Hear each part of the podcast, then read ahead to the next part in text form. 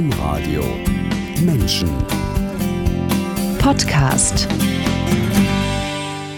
20 Jahre ist es jetzt her. Pfingsten 2000 war Sendestart für das Domradio. Eine, die von Anfang an dabei war, ist heute stellvertretende Chefredakteurin und Programmleiterin Audio. Ihre Stimme kennen Sie alle vom Mikrofon. Susanne Becker-Huberti. Herzlich willkommen in dieser Sendung Menschen über die Faszination Radio. Hallo Angela, ich freue mich. Herzlich willkommen, alle, die eingeschaltet haben. Am Mikrofon Angela Krumpen. Susanne, wir beide kennen und duzen uns schon länger, als es das Domradio gibt. Und normalerweise machen wir das mhm. ja nicht. Aber in dieser Sendung bleiben wir unter den Du unter uns Kolleginnen. Seit Mitte März haben wir beide uns nicht gesehen. Auch jetzt sind wir beide zu Hause und nehmen diese Sendung online auf. Alles gut mit Klang und Raum bei dir? Alles gut, Angela. Aber es ist ganz ungewohnt. Ich bin ganz aufgeregt. Du bist aufgeregt, ehrlich? Ja, weil das ist ganz ungewohnt, so zu antworten, der Gast in der Sendung zu sein, auch in deiner Sendung. Ne? Seit 20 Jahren kenne ich die Sendung Menschen und jetzt bin ich Gast bei dir. Wow. Ja, so ist es. Heute vor 20 Jahren warst du im Sender mit dabei? Ja, das war ein aufregender Pfingstsonntag, schönes Wetter und wir hatten ja Wochen und Monate alles vorbereitet und dann war der Tag da, als wir das erste Mal on air waren. Das war ganz großer Tag damals. Du warst auch dabei. Mhm. Du hast gerade schon gesagt, on air, das ist diese Radiosprache, das bedeutet, dass wir auf Sendung sind. Und mit dem Radio auf Sendung zu sein, ist so eine Sache, finde ich. Denn das Radio wird so lange totgesagt, wie ich jetzt Radio mache. Erst war es das Kino, dann war es das Fernsehen und schließlich war es das Internet und immer haben alle gesagt, das Radio stirbt. Hand aufs Herz. Wie oft hast du diesen Spruch geglaubt? Hm, ja, eigentlich ist es ja Pustekuchen. Ne? Das Radio ist total lebendig. Jetzt gerade in der ganzen Corona-Zeit haben wir ja ganz viel gehört. Die Leute hören ganz stark Radio und Podcast. Also ich glaube tatsächlich, dass aus Radio immer mehr auch Audio wird. Also dass man Radio weiterdenken muss. Radio ist eben nicht nur immer das lineare Radioprogramm, sondern Radioprogramm, sondern eben auch Audio, Podcasts, so dieses Ganze, was man alles hören kann. Und das ist ganz schön quicklebendig. Was meinst du, wenn du sagst lineares Radio? Also das, was jetzt gerade im Domradio läuft. Ne? Also ich schalte eine Sendung zu einer bestimmten Zeit ein oder wieder aus oder höre das, was eben jetzt gerade im Radio läuft. Ist das wir sagen lineare Radioprogramm und dann gibt es noch die Podcasts.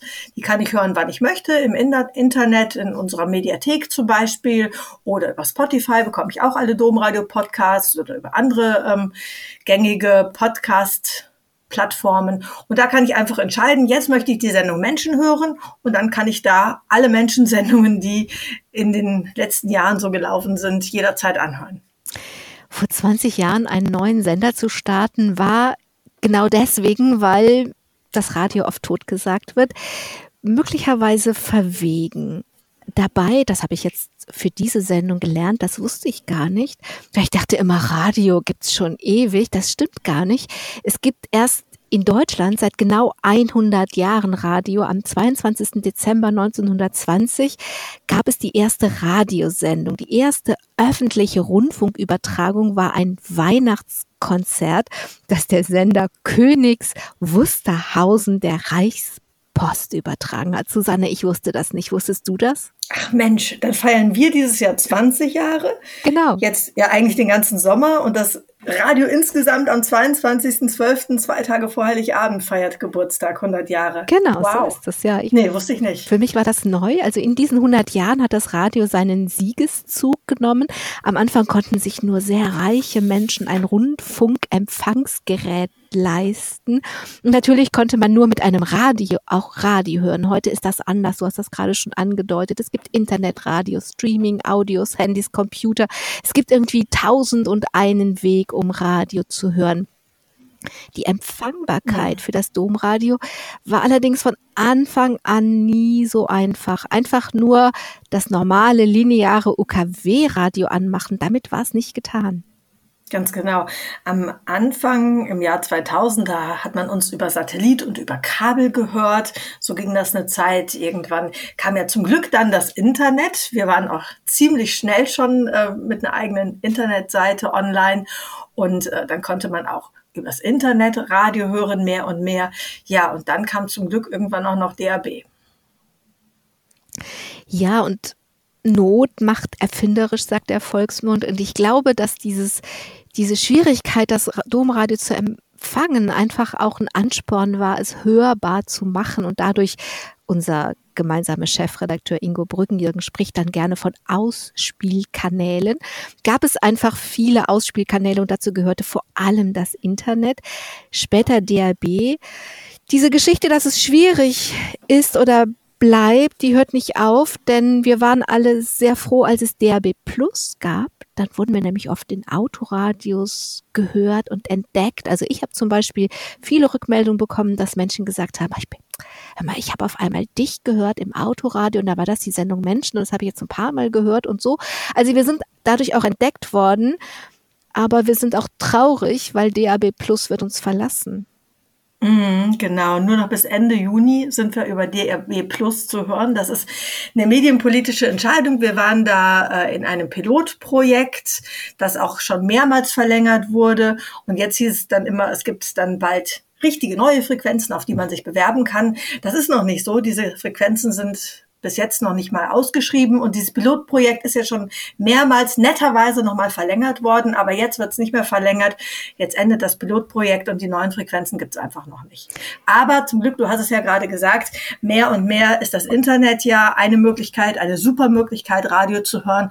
Und man muss ja einfach mal sagen, äh, unser Chef, der Ingo, Ingo Brückenjürgen, hat ja ganz früh erkannt, dass Radio ganz alleine nicht mehr auf Dauer funktioniert, sondern dass es immer, sagen wir mal, ein Misch ist zwischen verschiedenen Ausspielkanälen. Wir nennen uns ja auch mittlerweile ähm, katholischer Multimedia-Sender, also domradio.de ist ein katholischer Multimedia-Sender, was bedeutet, dass man unsere frohe Botschaft einfach auf ganz vielen Wegen hören kann. Übers Radio, als Podcast. Podcasts machen wir viele. Wir haben eine Internetseite, wir sind in den sozialen Medien vertreten, wir machen Web-TV-Übertragungen und all das zusammen ist mittlerweile Domradio. Das wird die Menschen nicht trösten, die tatsächlich ein Radiogerät anschalten. Also ich habe jetzt meinen ja. Eltern zum Beispiel empfohlen, ähm, an ein Handy einfach so eine kleine Box anzuschließen und das tatsächlich übers Internet so zu hören.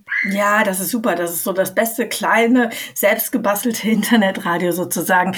Also wer uns bisher über DRB Plus gehört hat, der ist natürlich mit Sicherheit traurig und ich bin auch traurig, weil DRB Plus war einfach super. Es gab irgendwie so 30 Sender. Du steckst ein DRB Plus Gerät in die Steckdose und hörst dann. Klasse. Das ist im Internetradio erstmal nicht so, weil du musst uns im Internetradio erstmal finden. Du musst das alles ne, technisch bei dir ins WLAN einbinden und so weiter.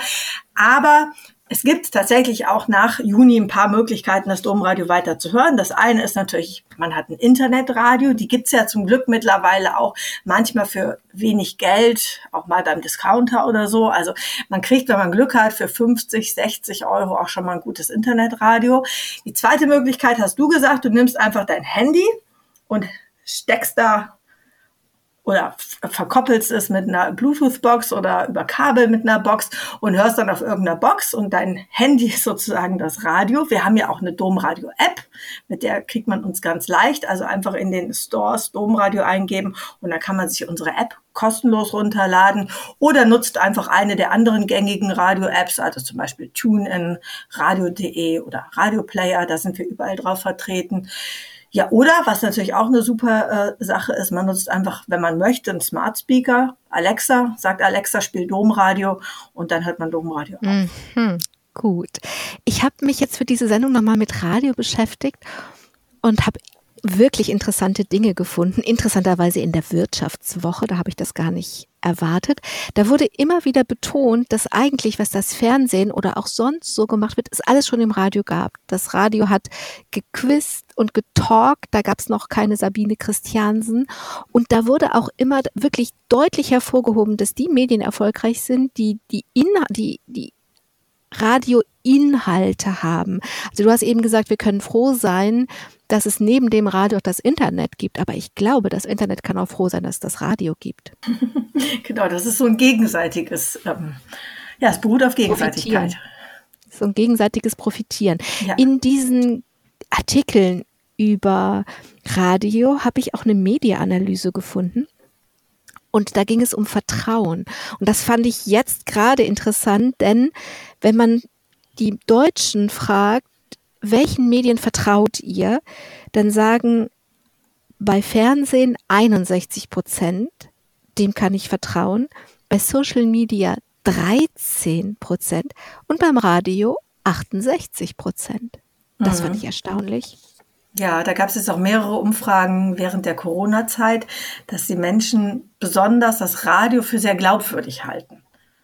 Ja, das Radio ist, glaube ich, einfach so ein ganz nahes und persönliches Medium. Das ist ja auch so, man muss ja mal sagen, ein sehr intimes Medium auf eine Art und Weise. Also ich nehme es mit in mein Schlafzimmer, ins Badezimmer, in der Küche, im Auto, also in so ganz kleine, nahen Situationen, in denen ich eigentlich für mich alleine bin, freue ich mich aber dann auch noch, wenns Radio läuft und einer nett ab und zu mit mir spricht, ich meine Musik höre, die ich gerne mag, ein paar gute Infos bekomme. Ne? Also das Radio ist schon ein ganz besonderes Medium. Also so wird es auch erklärt, dass diese, dieses hohe Vertrauen aus der Verlässlichkeit entsteht. Das Radio begleitet mich, wenn es gut gemacht ist. Und Verlässlichkeit als Grundlage für Vertrauen, das ist eigentlich dir als Radio, als verantwortliche Radiomacherin im Domradio ein großes Anliegen. Wir hatten ja im Advent 2017 eine richtig große, auch wirklich äh, ein bisschen umwälzende Programmreform, aber der Gedanke dahinter, das war der, dass das Domradio ein verlässlicher Begleiter ist, oder? Genau, dass das Domradio die Hörerinnen und Hörer, wenn sie möchten, durch den ganzen Tag begleiten kann. Immer wieder mit ähm, Informationen über Kirche und Welt, wie man das ja sowieso von uns seit 20 Jahren gewohnt ist. Immer wieder mit guter Musik, mit Inspirationen, mit kleinen Inspirationen, wie es die jede Stunde zum Beispiel bei uns im Wort gibt, in unserer kleinen Rubrik Das Wort, wie es die in so Sendungen wie Menschen gibt und zum Beispiel im Morgenimpuls und im Nachtgebet. Also wir haben ja viele, viele Sendungen, die ja so schöne Inspirationen im Alltag liefern. Und natürlich, das Domradio soll daneben auch unterhalten und einfach da sein. Susanne, kommen wir mal ein bisschen zu dir. Also mit der Radioreform sind wir ja schon bei dir angekommen. Wenn Journalisten über sich selber schreiben, also wenn sie ihren eigenen Werdegang beschreiben, dann liest man oft, schon als Kind wollte XY samstags die Bundesliga kommentieren oder die Samstagabendschau moderieren. Und das klingt dann immer voll wie das Klischee. Klischees gibt's aber ja nun mal nur, weil die einen wahren Kern haben, sonst wäre es kein Klischee. Zu diesem wahren Kern gehört, dass du als Kind Radio machen wolltest. Ja, ich habe dann äh, tatsächlich auch im Kinderzimmer mit meinem Radiorekorder damals gesessen und Sendungen aufgenommen. Tatsächlich macht das meine Tochter heute auch und ich finde es total klasse. Also ich glaube, dass es schon einige Kinder gibt, die das so machen und so ihren Spaß haben, wenn sie dann auch das Wetter verkünden oder Nachrichtensendungen machen oder ja, zum Beispiel meine Tochter hat jetzt ganz viel auch über die Corona-Zeit im Radio, in ihrem Radio erzählt, ne, bei ähm, mir hieß die Sendung immer, oder mein Radiosender hieß Radio Lollipop. Über eine ganz lange Zeit hieß Radio Lollipop. Manchmal hat es auch andere Namen gehabt, mein Radiosender. Ich habe auch manchmal so Freundinnen noch mit reingenommen und wir haben dann so kleine Interviews gemacht und wir haben das dann auch mit mehreren gespielt. Aber tatsächlich hatte ich dann immer auch noch einen anderen Kassettenrekorder, wo ich dann im echten Radio Musik aufgenommen habe und die kamen dann in meiner Radiosendung nochmal. Also es war ja alles so richtig herrlich zusammengebastelt und hat mir damals total viel Spaß gemacht. Also du hast richtig schon die kleine Moderatorin gegeben, indem du dann von dem einen Kassettenrekorder die Musik abspielst, sie an- oder abmoderierst, dann ein Interview mit einer Freundin machst? So muss ich mir das vorstellen? Genau. Und ich habe mich immer total geärgert, wenn damals die Moderatoren in die Musik gequatscht haben, weil ich musste die ja aufnehmen. Ne? Heute ist es ja klar. Jeder Moderator spricht schon in die Musik, die dann äh, ausgeht und spricht über die Ramp des Titels schon. Also heute ist das ja alles gar kein Problem. Damals habe ich mich richtig geärgert, wenn die Moderatoren in die Musik reingequatscht haben, die ich doch aufnehmen wollte. Aber jetzt sag nicht, dass deine kleine Tochter auch mit zwei Kassettenrekordern hantiert. Nee, die schreibt sich acht Zettel voll, dann kommt sie mit ihren ganzen Zetteln zu mir und dann brauchen wir zwei Handys, also das von mir und das von meinem Mann. Und, und dann sitzen Papa, Mama und Tochter da und die Tochter macht ihre Radiosendung. Papa oder Mama nehmen auf und der oder die andere spielt die Musik dann von YouTube ab. Und wir haben dann irgendwie radiojunkie.de, da findet man Jingles haben wir irgendeinen so WDR4-Jingle, den findet die Tabea, unsere Tochter, total klasse. Und den nehmen wir dann immer als Zwischenjingle zwischen ihren einzelnen Beiträgen. Und da kommt zum Beispiel Namika, sucht sie sich dann als Musik aus. Dann muss ich das ganz schnell suchen. Also das ist auch eine, eine hochaufregende Live-Sendung und macht total Spaß. Das erste Mal hat sie das letzten Sommer gemacht. Wir in unserer Ferienwohnung in Österreich haben dann da am Ferienwohnungsküchentisch gesessen und Radio gemacht zusammen. Es war herrlich. Und wer hört zu? Erstmal auch wir, aber man kann man das ja so schön aufnehmen äh, und eben dann, dann kann man das versenden. Dann haben wir das den Omas gemailt und den Opas und äh, natürlich auch der Freundin und die waren auch hin und weg. Im Moment ist sie allerdings auch noch dran, äh, Zeitung zu machen. Ne? Tiramisu ist die Zeitung in der Corona-Zeit, die sie jetzt mit ihrer Freundin macht. Es gibt, ich weiß nicht, schon zehn Ausgaben oder so. Ähm, Jetzt gibt es auch Tiramisu-Sammelkarten und Extra-Ausgaben und alles Mögliche. Also bei uns ist eine richtige Zeitungsredaktion gerade im Kinderzimmer. Ich höre schon, der Nachwuchs steht in den Startlöchern. Du hast als Schülerin nicht nur Radio gemacht, sondern auch Radio gehört. Du warst 15, als du im Radio gehört hast, dass man Radio lernen kann im Willi Graf Haus in Neuss. Das war deine Chance. Genau, ja. Ja, das war wirklich meine Chance. Das war die Zeit, als die Lokalradios gerade so angefangen haben zu senden in Nordrhein-Westfalen, die etwas mehr als 40 Lokalradios, die dann so in ähm, NRW auf Sendung gingen, das erste Mal Privatradio auch. Und da hörte ich dann, dass man eben in der Bildungseinrichtung des Erzbistums Köln in Neuss im Willi Graf Haus so einen Radiokurs machen könne. Und dann gäbe es da eine Radiogruppe, die würde sich einmal die Woche treffen und eine Bürgerfunksendung aufnehmen. Also zum ersten Mal so die Idee, du bist eben nicht nur Konsument von richtigem Radio, sondern kannst das auch machen.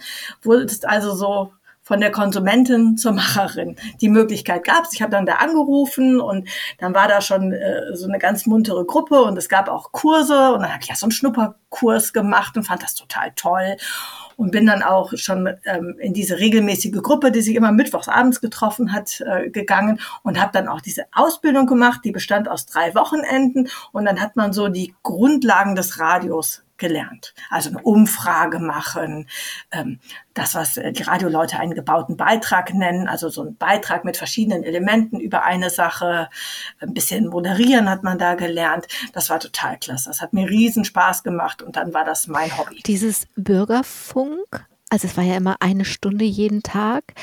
Das ist ja so ein Vorläufer, wenn man darüber nachdenkt, von Social Media über Twitter oder äh, YouTube einfach selber eine Möglichkeit haben, zu Wort zu kommen. Das war im Bürgerfunk schon angelegt. Genau, das war so ein erster Demokratisierungsprozess auch. Heute kann jeder und jede, die will, einen Podcast zum Beispiel veröffentlichen. Das war damals nicht so leicht möglich, weil es auch die technischen Möglichkeiten so einfach nicht gab. Aber das war der erste Schritt, wo man selber mal Radio machen konnte oder einer der ersten Möglichkeiten und dann aber auch gesehen hat, wie aufwendig das ist und wie anstrengend das ist und dass so ein ähm, zwei Minuten, drei Minuten Radiobeitrag mal ordentlich Arbeit ist. Du hast diesen Kurs gemacht, aber es hat sich ausgezahlt, dass du als Kind schon so viel Radio gemacht hast, denn gleich deinen ersten Beitrag, also was wir Radioleute eben BMO, Beitrag mit O-Tönen nennen, den du fürs Bürgerfunk gemacht hast, der ist gleich echten Radio gelaufen. Wie war das? Ja, ich habe einen ähm, BMO oder gebauten Beitrag, also gibt es ja dann auch verschiedene Namen für, gemacht über einen Sponsorenlauf für einen guten Zweck von unserer Schule damals. Und dieser Sponsorenlauf war halt dann gerade an dem Freitag vor dem Wochenende mit dem ähm, Radiokurs und das war alles noch ganz frisch. Und weil wirklich ein äh, Beitrag dann raus geworden ist, sagte der Kursleiter dann, ach, ich rufe mal beim Sender an, bei News 84 beim Lokalradio in Neuss. Vielleicht haben die ja direkt Lust, den zu senden. Der ist jetzt äh, ja gerade fertig und würde gut passen. Und dann sagten die auch, ja, ich könnte ja auch direkt vorbeikommen und dann würden sie das senden. Also nicht wie heute, dass man das mal eben äh, per WeTransfer rüberschickt oder so, sondern dann hatte man ja früher noch richtig Band, dass man auch mit der Hand geschnitten hat. Ne? Das habe ich immer geliebt, dieses äh, an der Bandmaschine den eigenen Beitrag zu schneiden. Also so richtig Handarbeit war das Handwerk. War genau, das man ja musste auch. am Also Tonkopf immer genau, man musste am Tonkopf immer genau finden, wo man schneidet. Das, Ja, genau, ja. wunderschön. Also, Ich habe es wirklich gern gemacht. Und dann hatte man seine Schachtel mit dem Band äh, dann und musste das wirklich dann zu Fuß oder mit dem Fahrrad oder mit dem Auto eben zum Sender hinbringen. Und da wurde das dann auf die Bandmaschine gelegt und abgespielt. Bin ich also dann dahin und die haben sich ähm, gefreut und den Beitrag direkt gesendet. Und ich durfte dann noch ein bisschen was live im Radio erzählen, so als äh, Studiogast, wie denn dieser Radiokurs so war und wie ich dazu gekommen bin und so. Ach, und ich war natürlich äh, richtig von den Socken. Und dann sagte dann der ähm, Chef von dem Radiosender auch noch, ja, und wenn du noch mal was hast, du kannst gerne immer mal wieder bei uns einen Beitrag äh, abgeben. Und ja, das war für mich mit 15, 16, ich meine, das war Zucker. naja, ich meine, wenn ich mir jetzt vorstelle, dass nicht nur der allererste Beitrag sofort im echten Radio gelaufen ist, sondern dass du auch noch ein Live-Interview hattest, dann verstehe ich, dass du das aufregend fandst. Hätte ich auch. Bei dir ist das Ja, war dann Ja. Bei dir ist das so weitergegangen, als du 18 warst und Auto fahren durftest, nicht nur mit dem Fahrrad, hast du sechs Wochen, also die ganzen Sommerferien, bei Radio Aachen gearbeitet. Da ist wieder dein Talent, deine Übung, dein frühes Anfangen, dieses Brennen für dieses Medium aufgefallen. Denn wieder hat dir die Redaktion sehr viel zugetraut. Du bist zu deiner ersten Live-Reportage bei einem Banküberfall gewesen. Ja, das war aber auch einfach Glück. Ne? Ich war abends noch länger im Sender und äh, andere Mitarbeiter waren schon zu Hause, ein anderer war auch noch da im Sender und plötzlich kam eben äh, ein Anruf, es gäbe eine Geiselnahme in, der, in einer Bank in Aachen. Und dann ähm, sagte der Kollege, ich gehe jetzt sofort auf Sendung und du kannst ja da mal hinfahren und gucken, was da los ist, nimm ein Aufnahmegerät mit. Und dann hatte man natürlich auch schon so ein, so ein Riesentelefon hat. Das war ja damals nicht so ein kleines Handy, sondern so ein ganzer Koffer, mit dem man dann dahin gefahren ist. Und das war schon sehr, also das war jetzt auch nicht nur lustig da alles mit dieser Geiselnahme, sondern für mich auch, ich hatte ganz schön Herzklopfen. Ähm, aber es war ja ein gutes Lehrstück. Ne? Ich habe dann da an dem Abend sehr viel berichtet, sehr viel live. Und wenn man dann einfach so reingeschmissen wird ins kalte Wasser, überlegt man ja auch nicht lange. Dann ist man ja tatsächlich auch gar nicht groß aufgeregt, sondern macht einfach. Und dann riefen auch noch andere Radiosender aus der ähm, aus der Nähe an. Die wollten dann auch noch kurzen Aufsager oder dass man kurz erzählt, wie es äh, da zugeht. Ja, das war jetzt zum Glück auch eine Geiselnahme mit glimpflichem Ausgang muss man mal so sagen. Also es war ähm, am Ende wurden die Geiseln befreit und ähm, es war einfach eine Sache von ein paar Stunden, die aber für mich damals verdammt aufregend waren. Ja. Du wolltest so unbedingt Radio machen, dass du zu all dem, was wir jetzt schon erzählt haben, noch mit anderen zusammen, da warst du noch nicht mal volljährig, eine zweite Gruppe gegründet hast, in so eine Bürgerfunkgruppe und Radio gemacht hast und ihr wolltet Profis sein. Du hattest ja auch schon wirklich einen Background, also hattest live schon berichtet, du wusstest, wie man schneidet, du wusstest, wusstest wie man moderiert, also ihr hattet einen hohen Anspruch und den habt ihr aber auch gelebt. Mhm. Ja, ich habe im Willi Graf Haus in ähm, der Bildungseinrichtung, die es da in Neuss von der vom Erzbistum Köln gab, eine lange Zeit einfach mitgemacht. Und dann gab es aber in Grevenbruch, ähm, also im, ähm, auch im Kreis Neuss, auch noch eine städtische Radiowerkstatt in der Jugendbildungseinrichtung. Ähm, und die suchten dann, das war erstmal, die Technik war da, aber irgendwie war noch kein Leben in der Bude und die suchten jemanden, der sich drum kümmert. Und weil ich auch gerade so in dem Alter war, haben die mich angesprochen und gesagt, magst du nicht eine Radiogruppe aufbauen?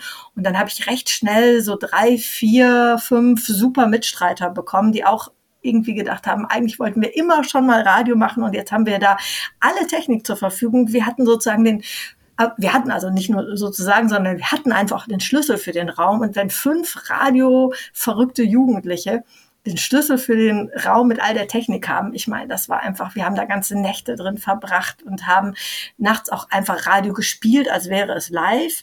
Wir haben einmal die Woche eine Bürgerfunksendung von einer Stunde aufgenommen und unser Anspruch war immer, es mindestens genauso gut zu machen wie der Lokalsender selbst. Und tatsächlich sind auch die ähm, anderen Jungs und Mädels, die damals mitgemacht haben, jetzt irgendwo im Deutschlandfunk, im WDR, ähm, Pressesprecher bei der Uni in Düsseldorf oder sowas.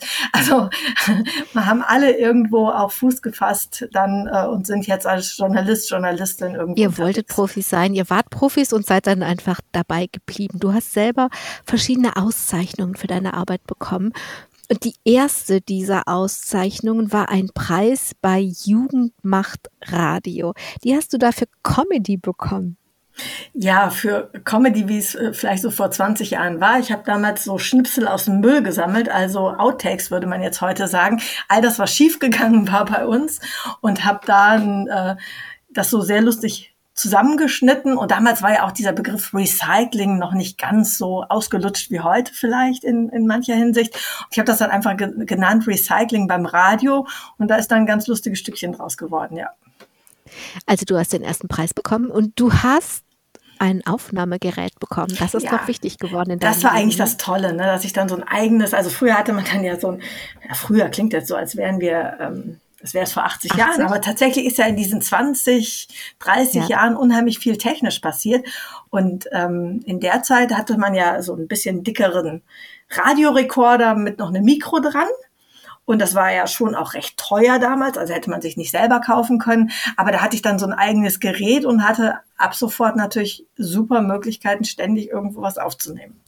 Dieser Preis hatte ich auch in große Radiostudios gebracht. Du bist dann in Köln vom WDR im Riff, das war damals das Jugendradio, live interviewt worden. Du bist aber auch nach Berlin gekommen zu DT64, das war das Jugendradio der ehemaligen DDR. Also das mit dem Aufregenden und dass du die richtige Radiowelt kennengelernt hast, das hat überhaupt nicht mehr aufgehört.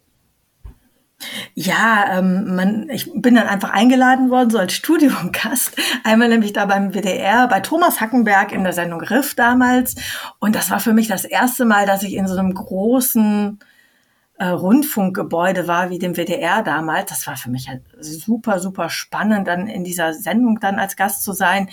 Ähm, und DT64, das war natürlich, ich war vorher noch nie in Berlin und bin dann nach Berlin gereist und habe mir da im Adlershof, wo die damals dann gesessen haben und der auch schon seit vielen Jahren äh, gesendet haben. Und DT64 ist äh, so ein junges Radio, ähm, die auch während der Wende unheimlich engagiert berichtet haben und eine ganz verrückte Truppe äh, zusammen sind und die da kennenzulernen, wie die so ganz kreativ und auch ähm, ja, mit so einer Leidenschaft und so einem Spaß da Radio gemacht haben, das fand ich sehr, also hat mich sehr beeindruckt. Also nach allem, was du erzählst, kann ich verstehen, dass du zwar auch mal überlegt hast, Kinderärztin zu werden, aber dass dieses Brennen für dieses Medium Radio sich dann durchgesetzt hat. Aber da waren überhaupt nicht alle von begeistert, als du das deinem Berufsberater in der Schule verraten hast, dass du Radiomoderatorin werden möchtest. Da war der entsetzt. Ja, der war ganz baff und sagte, wie, du machst doch nicht hier Abitur, also es war elfte Klasse, ne, Oberstufe, du machst doch hier nicht Abi, um dann DJ zu werden, ne? Du kannst doch nicht jetzt äh, einen Beruf wählen, wo du immer nur CDs in den CD-Player schiebst, wie er dann damals so sagte, und dazwischen vielleicht noch irgendwie das Wetter sagst. Also das war auch eine ganz andere Vorstellung von Radio, ne, dass man einfach nur irgendwie so ein besserer DJ ist. Das, so ist es ja auch gar nicht. Aber das ist mir durchaus auch so gegangen, dass ähm, manchmal sogar Chefs der die Vorstellung hatten, wir telefonieren, lesen Zeitung und legen eben CDs auf. Also auch mein eigener Mann, der sagt, immer noch manchmal, dass er, bis er mich kennenlernte und dann mal im Studio gesehen hat oder auch gesehen hat, wenn ich vorher Manuskripte schreibe, wenn ich recherchiere. Das ist ja nicht so, als würde ich mich einfach ans Mikrofon setzen und dann mal das gerade sagen, was mir einfällt oder so, dass er immer gedacht hat, Radio ist keine Arbeit. Mhm. Aber es ist ja ein bisschen wie zum Beispiel auch beim Zirkus soll das ja locker und leicht aussehen mhm. und eigentlich ist es harte Arbeit. So ist es ja beim Radio auch so ein bisschen. Also ich meine, man muss ja sagen, es ist natürlich auf jeden Fall schön, wenn man zum Beispiel eine Sendung hat und äh, es kommt Musik, die man mag und die Stimmung, also es ist ja auch eine bestimmte Atmosphäre, die ganz wunderbar ist. Und dann ähm, ist das eine Leichtigkeit, die auch durchaus dann spürbar ist. Und trotzdem hat man sich vorbereitet, hat sich äh, Fragen für ein Interview ausgedacht, hat sich vielleicht die Finger wund telefoniert, um den Interviewpartner überhaupt zu bekommen. Also es ist ja so ein bisschen beides. Ne? Es ist wirklich wie im Zirkus. Am Ende soll es locker leicht aussehen. Genau, das ist die Kunst. Ballett sieht nur dann leicht aus, wenn man vorher hart gearbeitet hat. Ja. Sonst sieht es leider nicht leicht aus. Ich habe schon gesagt, du hast auch damit geliebäugelt, Kinderärztin zu werden. Und dann hast du aber irgendwann gemerkt, es geht gar nicht so sehr um die Medizin, sondern eben bei dieser Vorstellung, vielleicht möchte ich Kinderärztin werden, ging es vor allem darum, mit Kinder und Jugendlichen zu arbeiten. Und deswegen fandst du Kinderradio einfach so eine gute Schnittmenge, einen guten Kompromiss aus den beiden. Das hast du dann auch gleich verbunden mit einer Bewerbung beim WDR als Volontärin mit dem Ich will Kinderradio machen. Genau, weil der WDR macht ja wirklich tolles Kinderradio, auch schon seit sehr langer Zeit. Sind sie ja eigentlich die, die wirklich das meiste und das Beste an Kinderradio immer schon so auf Sendung hatten. Damals gab es die Sendung Lilliputz, äh, heute heißt sie Kiraka. Ähm, das hat mir total gefallen und dann habe ich einfach im, im Bewerbungsgespräch schon gesagt, das ist mein Ziel, da möchte ich gern arbeiten. Das hat geklappt, also ein Volontariat beim WDR, das ist wer sich auskennt, schwer zu bekommen. Da gibt's immer irgendwie so 1500 Bewerber und 15 Stellen oder so ungefähr ist das Verhältnis. Aber bei dir hat das geklappt und dann warst du ganz jung Volontärin beim WDR und hast danach auch tatsächlich Kinderradio gemacht. Damals hieß das Lilliputz, L-I-L-I-P-U-Z, das höre ich immer noch, das haben meinen mhm. Kindern gehört.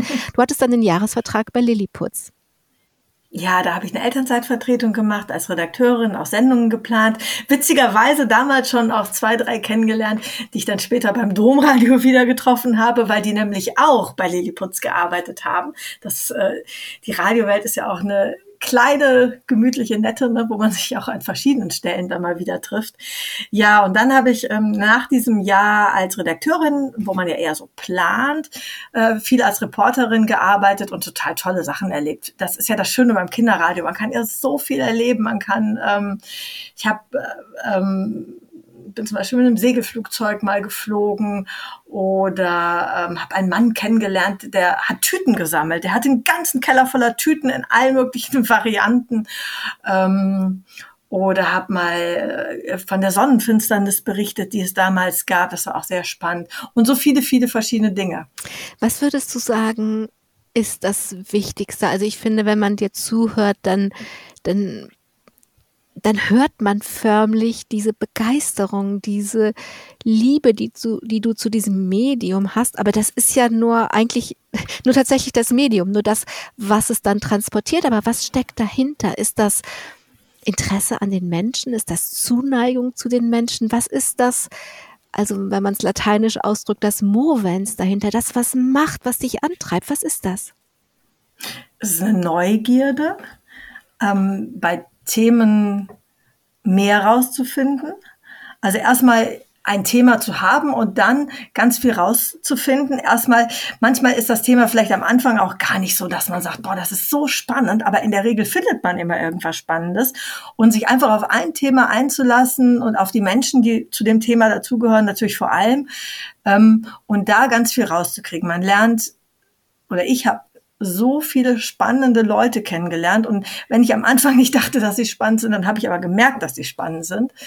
Und ähm, dieses, dieses Menschen und Situationen kennenzulernen, die man sonst nie kennengelernt hätte, die man nie getroffen hätte, auf die man nie gestoßen wäre, das ist das Spannende. Und über die dann berichten zu können und so eine Art Brücke zu sein, dass man nicht nur selber diejenige ist, die den jetzt kennengelernt hat, sondern dass, dass ganz viele von dem Thema erfahren können, von der Person erfahren können. Da ist man ja so eine Brückenfunktion. Und wenn man die gut macht, dann kann man ja über, über Töne, Klänge, Geräusche im Radio unheimlich viel vermitteln. Das, das ist ja das Schöne am Radio. Es ist so emotional, es ist äh, reduziert auf den Klang einerseits und auf den Ton, aber andererseits ist da dieser Ton sowas von schillernd und vielfältig, dass gerade durch die Reduktion auf den Ton so ganz viele Möglichkeiten entstehen. Und daher kommt ja auch diese Nähe, die das Medium Radio so ausmacht. Wenn ich über unsere Rolle, denn wir sind ja jetzt nun mal beide Radiofrauen, nachdenke, dann finde ich, ist da so ein Privileg in dieser Rolle, denn wenn ich mit einem Mikrofon irgendwo stehe, ist ganz klar, was ich will. Und ich stelle Fragen, die ich, wenn ich jetzt den Menschen ohne Mikrofon kennenlernen würde, erst mal eine ganze lange Weile nicht stellen würde, weil man erst eine Beziehung aufbaut und dann irgendwelche Fragen stellt. Und dieses Ganze können wir überspringen. Also wir stehen einfach mit dem, mit dem Mikrofon da, damit ist die Rolle klar. Und dieses Privileg, denke ich, ist dann aber darf man nicht nutzen, um seine eigenen Fragen zu stellen, das vielleicht am Ende auch, aber in Wirklichkeit, um tatsächlich etwas zu machen, was für die Hörer und Hörerinnen ist. Sonst kann man sich ja mit den Menschen auch ins Café setzen und seine eigenen Fragen stellen. Ja, das meine ich mit diesem, ähm, mit dieser Brückenfunktion.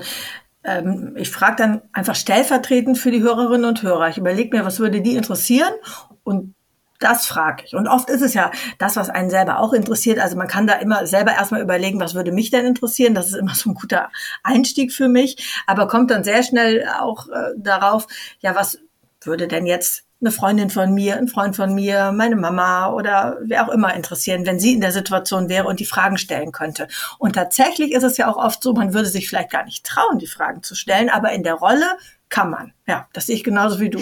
Und muss man dann natürlich auch, weil sonst kommt man ja ohne, wir nennen das O-Töne, ohne irgendwas zurück, was man dann senden kann. Du hast nicht nur das Praktische gelernt, den Volontariat, das macht man, um die praktische Arbeit zu lernen. Du hast das auch studiert. Du hast Journalismus mhm. an der renommierten Universität in Dortmund. Also das ist für Journalismus ist das sehr renommiert. Dort studiert, muss man sich auch bewerben und aufgenommen werden. Und danach hast du deinen als ersten Preis gewonnenen Radiorekorder genommen und bist ans andere Ende der Welt gefahren und hast ein Jahr lang aus Down Under berichtet. Du hast ja Ja, da war das zum Glück schon ein Minidisc-Rekorder. Ah, okay. das ist ja immer kleiner geworden, die Dinger. da hatten wir dann zum Glück schon ein Minidisc. Das war nicht mehr so schwer wie so ein Radiorekorder. Und in der Tat war ich dann ein Jahr in Neuseeland und Australien. Aber erstmal ganz für mich allein und habe dann nur gedacht, so also so an die klassische Backpacker-Reise, ne? So und habe dann gedacht, ach nimm das Mikro mal mit, vielleicht ergibt sich ja irgendwie was. Und es war auch die äh, Zeit kurz vor den Olympischen Spielen in Sydney im Jahr 2000, also es war so 98, 99 war ich äh, in Neuseeland und Australien und dachte so, ja, vielleicht ergeben sich ja Situationen. Und dann haben sich so viele ergeben. Ne? Ich hatte dann so viele Leute getroffen, die irgendwie spannende Geschichten zu erzählen hatten und sich auch gefreut haben, äh, wenn man dann das Mikro ausgepackt hat und das aufgenommen hat. Und dann hatte ich am Ende so viele Geschichten, dass ich äh, am Ende die ganze Reise refinanzieren konnte, weil nämlich alle Kindersender schön in der äh, gesamten ARD sowieso Sendungen rund um Sydney und Australien brauchten und dann ganz froh waren, äh, dass ich die alle direkt schon hatte. Ja, das war das war Riesenglück. Ja, oder auch einfach gucken, was ist und die Augen offen halten und wenn dann Olympia vor der Tür steht, dann ist das ja auch in dem Land was ganz Besonderes. Und also ich kann mir gar nicht vorstellen, dass du eine gute Journalistin wärst, wenn du diese Geschichte dann nicht einfach merkst. Also das, äh, ich finde eine gute Geschichte, die springt einen an. Da kann man nicht dran vorbeigehen. Die kann man nicht, man sagt immer, die guten Geschichten liegen auf der Straße, aber so ist es ja. Die springen einen an und wenn man sie nicht aufhebt, wäre komisch, oder? Mhm, das stimmt, ja. Du bist im Januar 2000 aus Australien und Neuseeland zurückgekommen. Im Mai ging dann schon das Domradio an den Start. Wie bist du denn nach all diesen vielen Erfahrungen und der großen, weiten Welt, in all diesen unterschiedlichen Dingen, die du jetzt erzählt hast und Sendern, zum kleinen Domradio gekommen? Also erstmal, ähm, genau, bin ich dann wieder zurückgekommen und wollte so mein Leben als äh, freie Journalistin aufbauen. Und ähm, das Domradio war ja ein Sender, der dann gerade anfing. Und das ist natürlich für jeden super spannend, der gern Radio macht, ne? so zu hören, da ist ein Sender, der steckt noch in Kinderschuhen und äh, will wachsen. Ja, und da wollte ich natürlich gerne mitmachen und habe äh, angerufen und gefragt und äh, die haben dann natürlich auch noch Leute gesucht. Das war ja so gerade die Startphase. Also die haben natürlich auch schon seit zwei Jahren alle diesen Start geplant. Das war ja keine Sache von ein paar Monaten, sondern von ja sogar wirklich äh, ziemlich langer Zeit und langer Planung. Aber irgendwie bin ich dann noch reingerutscht und ähm, ja, das war für mich natürlich einfach was total Tolles, so einen Sender ja mit, mit aufzubauen oder ein kleines Stück dazu zu, beizutragen, dass so ein Sender jetzt entsteht in so einer Zeit, gerade so einer Pionierzeit, passiert natürlich unglaublich viel. Manchmal ist das sehr lustig, manchmal ist das, man schlägt die Hände beim Kopf zusammen und dachte, wie kann das jetzt wieder passiert sein? Was ist dir in Erinnerung geblieben aus dieser Pionierzeit, wo du sagst, das ist wirklich erzählenswert? Naja, am Anfang äh, war die Technik für uns alle, glaube ich, sehr beeindruckend. Ne? Die mussten wir erstmal äh, so handeln können. Auf Dauer ist das ja so wie Autofahren. Ne? Du kommst mit der ganzen Technik klar und kannst daneben quatschen und alles Mögliche machen, wie beim Autofahren, dass du auch nicht mehr groß drüber nachdenken musst, äh, wenn du den Blinker nach rechts setzt oder nach links. Aber das war am Anfang schon eine Hürde für uns alle, glaube ich. Mm. Und dann äh, können wir, glaube ich, im Kolleginnen- und Kollegenkreis jetzt immer noch so über diese ganzen Kinderkrankheiten am Anfang, die wir dann so alle hatten und diese Pannen, die es am Anfang mal so gab, äh, herzlich lachen. Äh, da gab es ja, glaube ich, eine ganze Menge von lustigen Sachen. Also zum Beispiel, dass bei einem Kollegen, der hatte äh, in der Frühsendung Interview mit jemandem und plötzlich äh, während er dann anmoderierte und sozusagen das Thema einführte, hörte man die Klospülung, weil derjenige mit seinem Telefon noch eben auf Toilette war und gar nicht dran gedacht hat, dass man dann natürlich das auch hört, wenn äh, er abzieht. Wenn das, das ist, glaube ich, so einer dieser Klassiker, den wir uns noch bei jeder Weihnachtsfeier einmal erzählen, oder? Ja, das ist auch wirklich, ich meine, der arme Kerl, muss man ja im Nachhinein sagen. Aber es passieren ja, die erstaunlichsten Dinge. Es passieren einfach auch Missverständnisse. Du hattest zum Beispiel mal einen Studiogast und hast erst in den letzten 30 Sekunden verstanden, warum der wirklich im Studio saß. Genau, der ähm, saß dann da und die Musik lief so äh, langsam aus. Äh, und dann sagte ich noch so zu ihm, ja, bin ich ja schon gespannt, was Sie mir gleich über das Spendenprojekt erzählen. Ich dachte, der erzählt mir jetzt von einem Spendenprojekt. So hatte ich das dann auch alles vorbereitet bekommen. Und irgendwie war es auch sehr hektisch und wir hatten nicht viel groß quatschen können, aber jedenfalls sagte ich dann noch, da bin ich eben gespannt. Und dann sagte er, wie Spendenprojekt. Ich dachte, wir reden jetzt über die Christianisierung in Island. Ich so, ach, echt? Ja, dafür bin ich jetzt gekommen. Das will ich jetzt hier auch erzählen. Und das war äh, auch ein Weihbischof damals. Also mhm. ähm, ne, der, äh, der hatte jetzt nicht viel Zeit und wollte jetzt bitte sein Thema loswerden. Und dann habe ich zu ihm gesagt, gut, dann reden wir jetzt eben über die Christianisierung in Island. Und dann lief das Stück aus. Dann habe ich halt auch irgendwie mit ihm, weiß ich nicht, vier Minuten, fünf Minuten über die Christianisierung in Island gesprochen und äh, sehr viel erfahren, was ich vorher nicht wusste. Was machst du in so einer Situation? Du warst ja nicht vorbereitet. Das, was wir eben gesagt haben, Radio ist Arbeit und wenn es am Ende leicht klingt, hat man vorher hart gearbeitet. Jetzt warst du doch völlig unvorbereitet. Wie geht denn das? Ja, ich glaube, ich habe auch einfach mal einfach sowas gefragt wie, ähm, was ist denn für Sie das Spannendste, wenn Sie an den Prozess der Christianisierung in Island äh, denken? Also irgendwie so eine Einstiegsfrage, wo man erstmal nicht viel groß wissen muss. Und dann ähm, habe ich so gedacht, ist vielleicht das Momo-Prinzip ganz gut, also gut zuhören und äh, aus dem, was er mir dann erzählt, einfach die nächste Frage zu entwickeln. Das ist ja grundsätzlich wenn wir so Interviewtechniken lernen, immer so ein Ratschlag, ne, hör gut zu, dann kannst du auch dir die nächste Frage äh, entwickeln. Und ich glaube, das hat dann da jetzt in dem Fall gut geklappt. Und was ich mir halt auch so, als ich angefangen habe zu moderieren, immer vorgenommen habe, war wirklich, also egal, wer jetzt zu dir ins Studio kommt und mit welchem Thema für diese fünf oder zehn Minuten, in dem, in dem das Thema jetzt dran ist, ist das Thema jetzt das Allerwichtigste auf der Welt.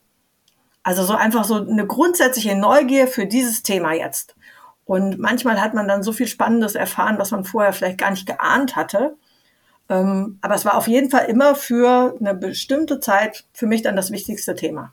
Es ist ja eher sowas, was man dann bei Interviewtrainings macht, dass man einfach out of the blue auf irgendwas reagieren muss. So ist sie dann live gegangen mit der Christianisierung von Island. Weißt du noch, was du damals gehört hast?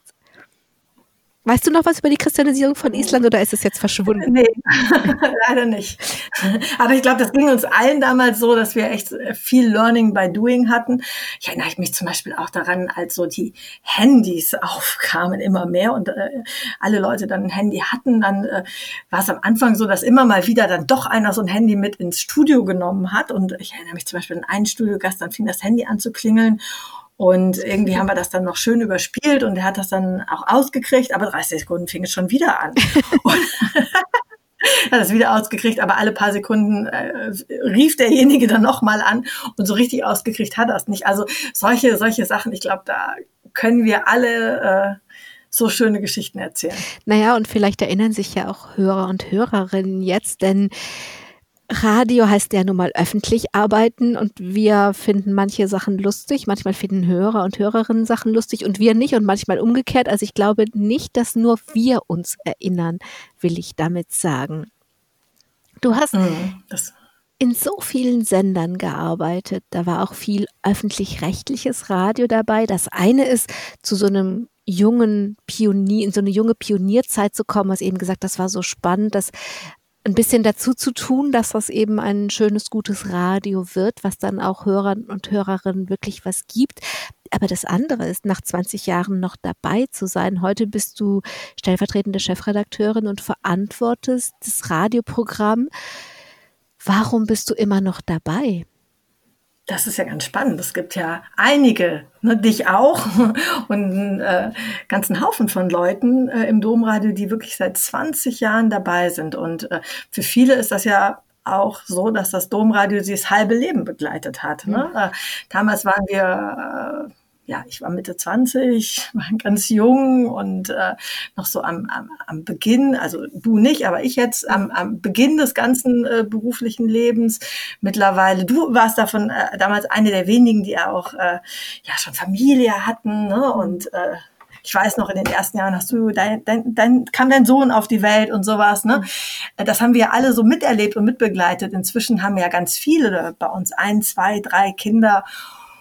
Und ja, irgendwie war das Domradio so bei der Hälfte unseres Lebens mit dabei. Total spannend. Das spricht ja eigentlich fürs Domradio, dass es so ein schöner Ort ist zu arbeiten. Susanne, du kennst die Sendung Menschen, du hast sie auch selber manchmal moderiert. Am Ende frage ich immer nach einem Wunsch. Und jetzt bin ich ein bisschen im Zwiespalt, denn es geht natürlich auch um dich. Also stelle ich, frage ich nach einem doppelten Wunsch. Der eine Wunsch ist, was wünschst du dir für dich in dieser oder was wünschst du der jungen Susanne, die damals Radio gemacht hat, mit 15 angefangen und so viel erlebt hat? Wie soll ihr Radioleben weitergehen? Und das andere ist, was wünschst du dem Domradio? Fang mal mit dir an. Hm.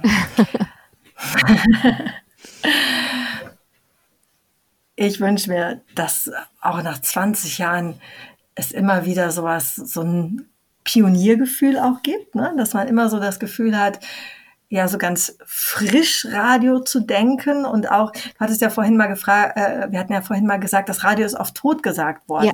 Und eigentlich hat es sich ja immer nur gewandelt und ist einfach vielfältiger geworden und äh, ist heute einfach auch so wichtig, im Zusammenspiel mit anderen Medien zu sehen. Also nicht das Radio isoliert, sondern das Radio zusammen mit Online und mit sozialen Medien und auch vielleicht mit ähm, Bewegtbild und so. Also dass man so dieses, dieses Mosaik immer wieder neu sieht und die Chancen auslotet und auch ähm, aus Radio immer mehr Audio denkt und trotzdem bei dem Gedanken, was Radio so toll macht, immer wieder bleibt.